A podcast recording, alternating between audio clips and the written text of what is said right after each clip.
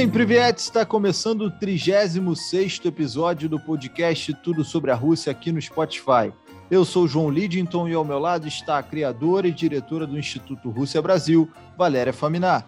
Você já sabe, toda semana conversamos sobre um tema da cultura russa, com convidados, curiosidades e dicas para quem está querendo aprender um pouco mais sobre a língua russa. E hoje vamos fazer diferente, repercutir tudo o que envolve a crise política entre Rússia e Ucrânia.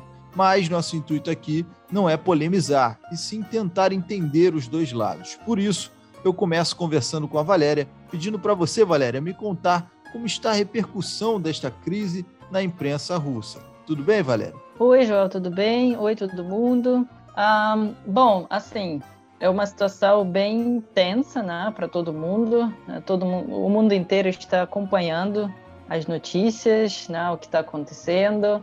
Uh, infelizmente, aqui no Brasil chegam muitas notícias assim sensacionalistas, tipo ah, a Rússia está é, invadindo, a Rússia está pronta para invadir Europa, a Rússia está pronta para invadir Ucrânia, a Rússia está pronta para invadir tudo, tudo qualquer lugar.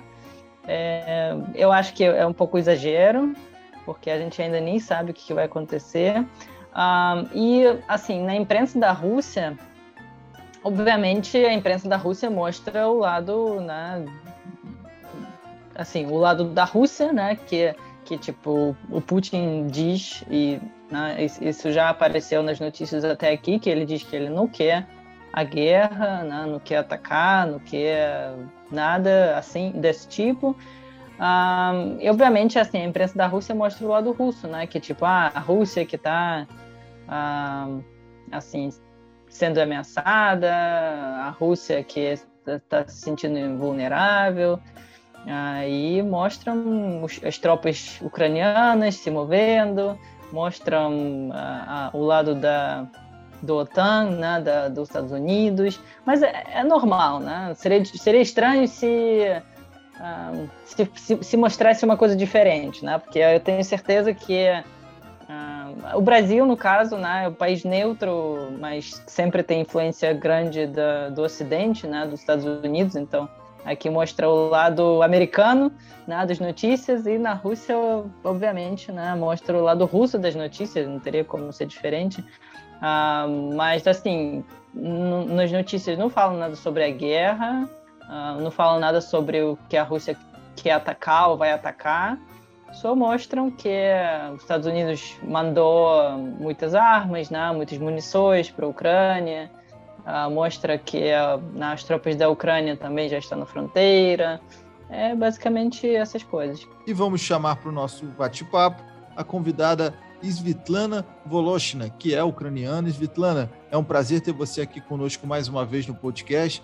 Queria saber como é que está também a, o acompanhamento, né? Como é que a imprensa ucraniana tem visto as notícias e relatado as notícias desta tensão. Seja bem-vindo. Muito obrigada por me convidar para essa conversa. A conversa, é, é claro que é, é meio complicada e para mim, como eu tenho parentes lá na Ucrânia, então eu estou acompanhando uh, as notícias uh, da Ucrânia sempre e e todos os dias no noticiário na Ucrânia, ucraniano aparecem reportagens sobre a situação na linha de confronto, e relatando que a Ucrânia tem armas potentes, recursos humanos, força suficiente para impedir qualquer tentativa da invasão russa. E falam da invasão, que a Rússia pode invadir.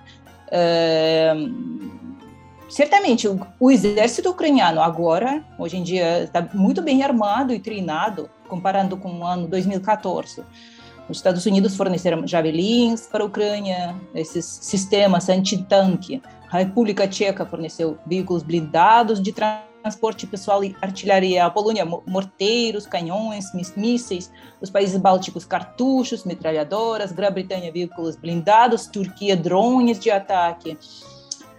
Uh, e o que acontece dentro do país. A partir de dezembro, por ordem do Ministério da Defesa, obrigaram mulheres a fazerem o registro militar. Todo mundo, de 18 anos a 60 anos, todas devem se apresentar aos cartórios de registro e alistamento, fazer alistamento militar. A partir desse dia, as empresas não podem contratar mulheres sem esse registro. Os homens ucranianos, aqueles que não tiveram tempo de fugir para a Rússia ou para a Polônia para trabalhar, foram conduzidos por recrutamento e treinamento militar. E um posto militar introduzido em 2014 ainda não foi cancelado. Cada cidadão da Ucrânia paga 1,5% do salário para a guerra.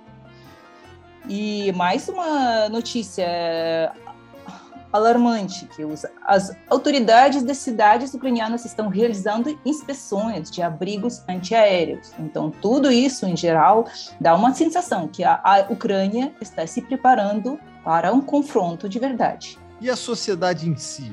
As pessoas na rua, elas estão temerosas, repercutindo sobre esse possível conflito entre os dois países?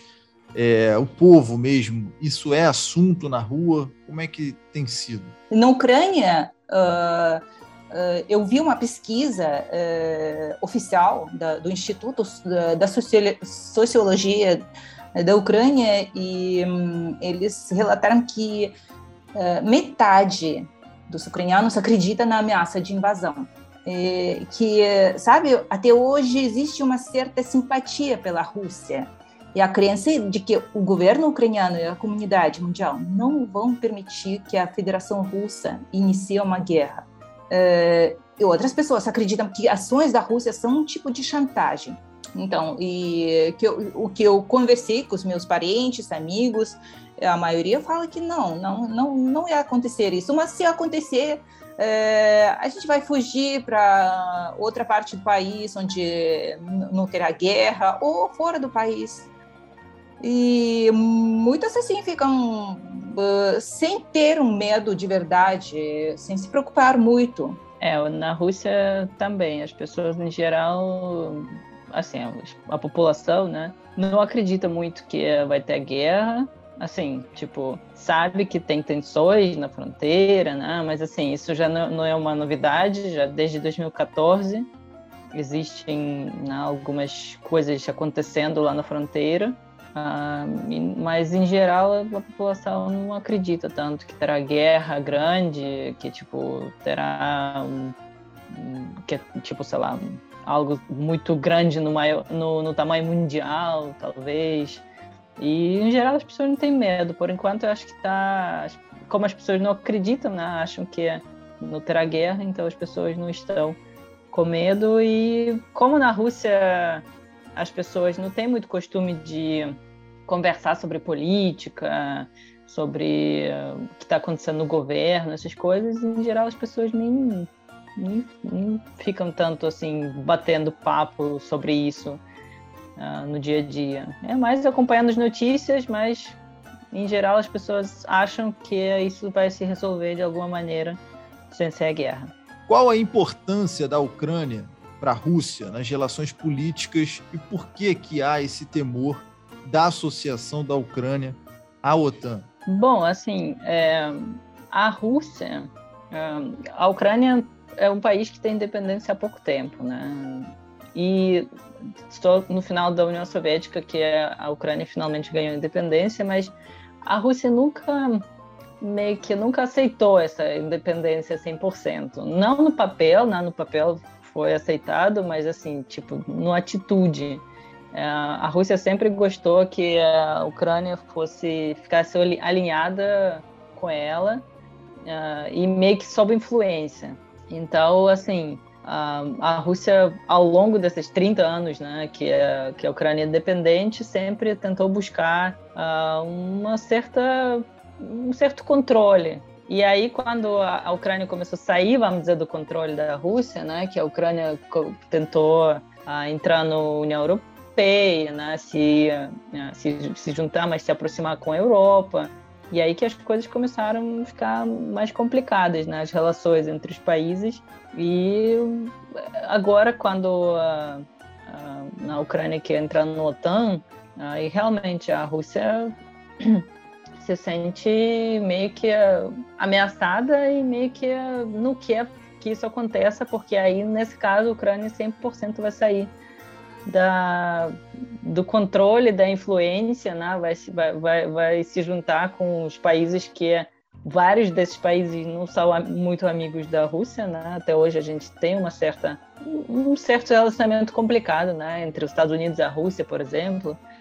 E também tem essa questão de armas, né, que a, Rússia diz que imagina, né, você colocar um monte de armas, porque obviamente, né, se a Ucrânia entrar na OTAN, é, ela vai receber toda a munição do, dos países da OTAN. E aí o que tá, o que a Ucrânia está tendo agora, né, essas, essa, essas armas que ela tem, são muito inferiores do que ela terá quando entrar no OTAN, ou se entrar no OTAN, no caso. E aí a Rússia, obviamente, tem medo que isso aconteça e, nesse caso, um, já não terá mais, assim, relações muito amigáveis, né, depois de tudo que aconteceu entre a Rússia e a Ucrânia. E ainda mais a, a Ucrânia terá toda essa proteção né, dos outros países, toda essa força dos outros países e todas essas armas. Então a Rússia realmente se sente bastante ameaçada por esse tipo de coisa. Então é complicado. E assim, a Rússia sempre queria a Ucrânia por perto, mas se a Ucrânia entrar no OTAN já era. Não vai ter como, como, ser, como ter isso. Svetlana, e a sua posição em relação a essa adesão ucraniana à OTAN? Olha, na verdade, a Ucrânia faz fronteira com a Rússia e, obviamente, a Rússia não quer que a OTAN coloque suas bases militares tão perto da fronteira. Imagina se a Rússia juntasse as forças armadas no México, perto da fronteira com Estados Unidos. E uh, Moscou declarou várias vezes que a expansão da OTAN para o leste é a implantação de armas ofensivas na Ucrânia. São linhas vermelhas para Kremlin, né? Uh, então, uh, eu acho que a situação é um, fica nesse assunto, falando aqui. E enquanto na Ucrânia continua essa guerra civil, na verdade é uma guerra civil, porque a, uh, a Rússia não admite que é ela que alimenta essa guerra. Enquanto tem essa guerra, a Ucrânia não pode entrar na OTAN olhando um pouquinho, vocês falaram um pouquinho dos Estados Unidos, né? É lógico que ele tem um papel de importância nesse cenário político. E aí eu queria que vocês é, dessem também a opinião de vocês em relação ao quanto isso incomoda. Para os russos eu posso presumir, até pelo que a Valéria já até colocou, mas o quanto que incomoda tanto para russo e como o ucraniano também vê essas movimentações dos Estados Unidos diante desse cenário. Isso tem sido abordado quando a gente tem, falou aí da, da parte bélica, falou da, da, relação política, a presença dos Estados Unidos, isso tem sido abordado também? Bom, para a Rússia, como você já falou, né, acho que é meio óbvio que, que é para a Rússia a presença OTAN, basicamente, para a Rússia é os Estados Unidos. Né? Então, a, a, grande potência e, na verdade, hoje em dia, né, o mundo, o mundo tem é, duas, dois lados, né? Tipo, a Rússia e os Estados Unidos, basicamente, né? Que é tipo, que ficam, que a gente já não tem mais Guerra Fria, mas ainda temos bastante, é, assim, bastante um relacionamento bastante complicado entre os dois países, vamos dizer assim. E uh, o que a Rússia está tentando conseguir agora é um papel oficial dos Estados Unidos que, que vai dizer que a Ucrânia e Geórgia também, que tem mais um país em questão, a Ucrânia e Geórgia não vai entrar no OTAN. E o presidente Joe Biden ele fala: ah, eu não posso dar esse papel, não posso dar essa garantia, porque qualquer país é livre para fazer o que quiser, né? Então, se a Ucrânia e Geórgia querem entrar no OTAN e a gente né, decidir que isso pode acontecer, eles podem entrar, então não posso dar essa garantia. Então, é, é uma situação, né, que é a Rússia com a Ucrânia, a Rússia com os Estados Unidos, né, uma situação que não é que não é nada fácil, é uma situação muito complexa que envolve vários países, mas obviamente para a Rússia, os Estados Unidos é um protagonista muito grande nessa história. É, é uma figura muito importante que é, que faz um papel muito grande nessa nessa tensão toda. Svetlana? Uh, e pelo que eu vejo na mídia, na mídia russa, eles um, não param de repetir que o, o, governo ucraniano está sendo governado por governo dos Estados Unidos. Então, uh, e o presidente da Ucrânia, qualquer passo que ele faça, ele tem que consultar, tem que fazer uh, não pode fazer nada que seja uh, da vontade dele, e sim o que quer Estados Unidos. E sabe que quando uh, esse presidente, quando foi eleito, ele declarou que ia, ia acabar com guerra, ia acabar com corrupção, uh, ia acabar com tudo que a Ucrânia tem de mal, uh, tem de ruim. E o que aconteceu, na verdade, ele começou a fazer tudo que tinha feito antes outro presidente e pior ainda, ele, pelo que eu vejo, ele hum, quer acabar com guerra fazendo uma um, um ataque nessa região e tomando conta dessa região com força, assim. Então, tudo que ele prometeu, ele não cumpriu. Não sei se a minha pronúncia está certa, me corrijam, por favor, mas o presidente ucraniano Volodymyr Zelensky, pode ser, Svetlana? Certo, Volodymyr Zelensky. Isso. Isso aí. Bom, agora a gente, dando um pouquinho de, de trégua também, essa parte mais tensa, queria que vocês elencassem um pouco as ligações históricas e culturais de Rússia e Ucrânia, porque elas estão vivendo esse momento de, de, de tensão mas tem muita similaridade né, entre, entre a cultura de ambas as nações. Eu posso entrar um pouquinho nesse, nesse assunto histórico e esclarecer um pouquinho uns uh, pontos marcantes na história da Ucrânia, que uh, na verdade a Ucrânia sempre estava entre a Europa e a Rússia. Ela ficou sob domínio da Rússia, depois passou para a Europa, depois de novo foi eh, fez, fechou acordo com a Rússia, então sempre estava no meio. Por exemplo, no século XIV, a Ucrânia estava uh, sob domínio da Lituânia e Polônia.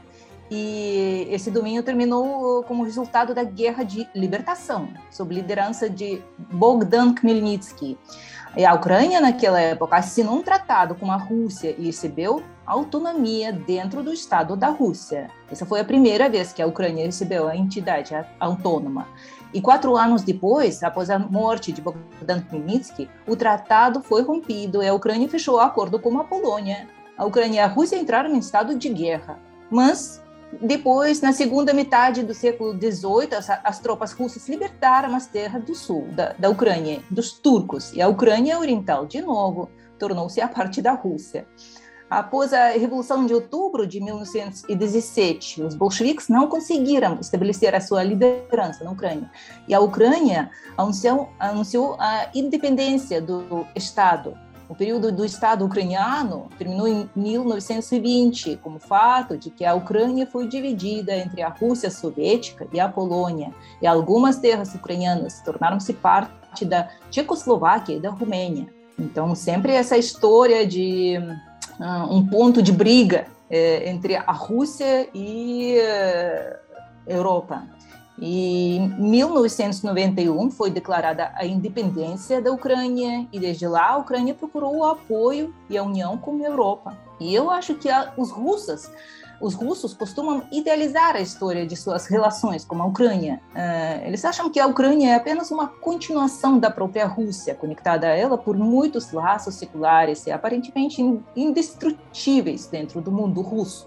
É, ao mesmo tempo, ignora-se o quanto as trajetórias de desenvolvimento da Rússia, Ucrânia e Bielorrússia divergiram. Quando a primeira, a Rússia, passou mais de dois séculos sob jugo mogol, depois construiu seu próprio império, e a Ucrânia, naquela época, fazia parte do leste europeu, e só então foi anexada ao Império Russo.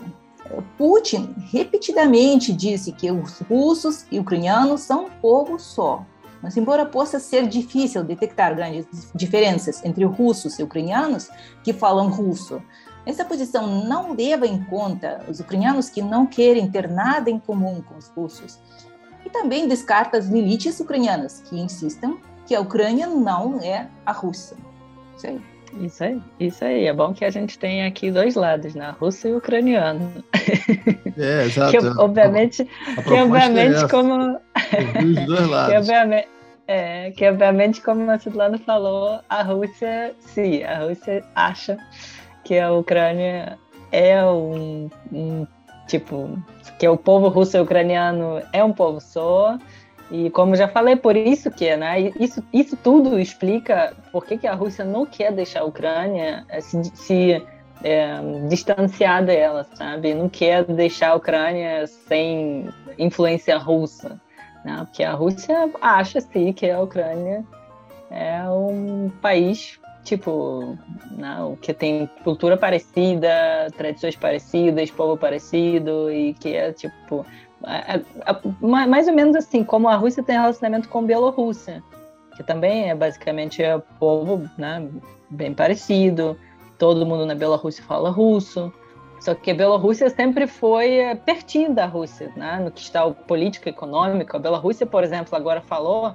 é, abertamente que se alguém atacar a Rússia, a Bielorrússia vai entrar na guerra, pra, na, na, no, do lado da Rússia, porque o, o presidente belorrusso falou, porque a gente tem certeza que se alguém atacar a Bielorrússia, a Rússia vai ajudar a Bielorrússia. Então a gente tem que fazer a mesma coisa em relação ao nosso parceiro, né, nosso amigo Rússia. Então, tipo, Bielorrússia, Rússia e Ucrânia têm laços muito fortes, né, sempre tiveram laços fortes. E por isso, né, justamente por isso a gente talvez tem todo esse conflito agora, porque a Rússia não quer deixar a Ucrânia né, se distanciar de jeito nenhum. E é, é isso, é uma situação bem, bem complicada. É bem delicado, difícil. né? Uma situação bem uhum. delicada. Você está pisando num campo minado. É a sensação, até para, sendo muito honesto, até para conversar aqui sobre o tema, a gente fica, eu particularmente que estou aqui no meio, né? É, fico sempre é, pisando em ovos, né? Porque a gente não sabe exatamente é, a gente não vive intensamente esse, esse clima de tensão que está no ar, enfim, que, como a Svetlana já colocou, a Valéria também, já vem de longa data, tem um histórico é, da relação dos dois países. É lógico que se a gente tivesse essa fórmula mágica, a gente já teria até vendido para os governos, né? Mas, na opinião de vocês, qual, o que seria necessário? Não sei se para cessar o clima pesado, mas para dar uma tranquilizada no clima pesado entre Ucrânia e Rússia. Olha, é muito difícil imaginar né, o que que, em que, que isso tudo pode dar, ainda mais agora que uh, já tem tropas ucranianas e tropas russas na fronteira, né, já tem uh, muita munição, muita, muita arma, Uh, e que é isso tudo custa dinheiro, né? Ninguém vai fazer isso à toa, ninguém vai fazer isso tipo, ah, vai ficar lá na fronteira. É, isso tudo custa muito dinheiro para os dois países. E assim, do lado da Rússia, consigo imaginar que a Rússia ficará mais tranquila se tivesse essa garantia que a Ucrânia não entra no, no OTAN. Uh, mas eu não sei o que, que pode, o que, que tem que acontecer para a OTAN ou a Ucrânia né, passar essa garantia para a Rússia que isso não vai acontecer. Porque eu acho que realmente, assim, a Ucrânia é um país independente, ela pode fazer o que ela quiser, e a OTAN também não pode proibir, não sei, não sei na verdade se pode, não pode, né? Mas é, pelo, pelo que eles mostram, eles não têm essa essa planejamento, né? Essa, esse plano de proibir alguém entrar no OTAN. Então é muito complicado, assim. É, eu já, já parei para pensar sobre isso, analisei e tal, mas o que exatamente, qual exatamente vai ser, assim, qual movimento que, que pode acalmar todo mundo? É, eu só consigo pensar nessa coisa de, né, de a Rússia ter uma garantia que a, na fronteira não terá, né, tipo, as, as armas do OTAN, ou seja, a Ucrânia não, não vai entrar no OTAN, mas eu não acho que isso pode acontecer. Né? Não, não acho que alguém pode dar essa garantia para assim acalmar a situação. Então, não sei, Claro, o que que você acha? O que que pode melhorar a situação? Na minha opinião, é, hum, também andei pensando sobre isso eu acho que uh, alguns dos líderes políticos têm que sair do palco. e aí a situação vai melhorar. Só assim, não tem outro jeito. Então vamos esperar o melhor, eh, vamos esperar que não, não aconteça nada desse cenário e a situação vai acalmar certamente, porque claro que isso vai afetar o mundo todo, não apenas aquela parte, a Rússia e a Ucrânia. É, uhum, uhum. Eu acredito que a Europa não quer essa guerra, não quer que seja uma guerra bem embaixo do nariz da Europa. Né? É. Não, é, é, realmente a, situação é muito complexa, é porque tem tantas coisas envolvidas, né? Que é, não é só entre a Rússia e a Ucrânia neste momento, é o mundo inteiro, porque se, assim, né, se, se começar a guerra, primeiro que, né, como a Svetlana já mencionou, tem vários países que mandaram suas armas, ou seja, já né, gastaram muito dinheiro para mandar armas para a Ucrânia. E aí se começar a guerra, e aí se o, sei lá, se o mundo apoiar, apoiar a Ucrânia, mas a Rússia também tem uma certa, assim, um certo poder no mundo, né? Por exemplo, sei lá, o, é, a Alemanha é, tem gás, metade do, da gás da Alemanha é da Rússia. Então, assim, se a Rússia decidir desligar gás da Alemanha agora em fevereiro, no inverno europeu, a Alemanha vai sofrer muito.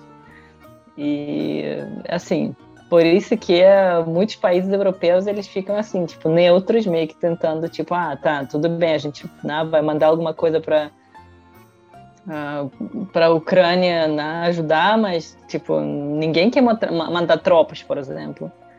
Uh, e vários países da Europa também são contra essa guerra. Não querem nada de conflito, de confronto, de guerra, porque sabem que isso não vai parar só entre a Rússia e a Ucrânia e sabem que se isso tudo começar a ficar grande, né, todo mundo vai ter que entrar.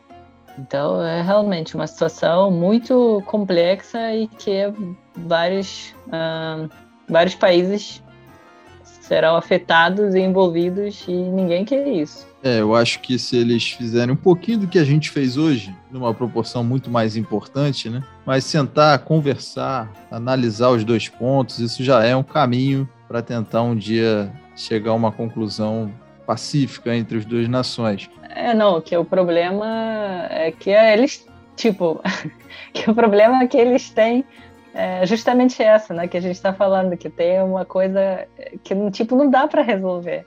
Uma, uma, pessoa pede uma, um país pede uma coisa e outro país fala que não, não, não tem como dar, é, né? Vai, tipo, ter que ceder, pede... vai ter que ceder um pouquinho é. daqui, um pouquinho de lá, cada é. um vai ter que fazer um esforço para não vai, não vai ser do jeito que, que os dois querem, né? Os dois vão ter que acabar cedendo, não tem jeito. É, Pô, é. é. não, é, é, muito complicado mesmo. É, imagino. Bom, a gente está chegando na parte final do nosso 36 episódio do podcast Tudo sobre a Rússia.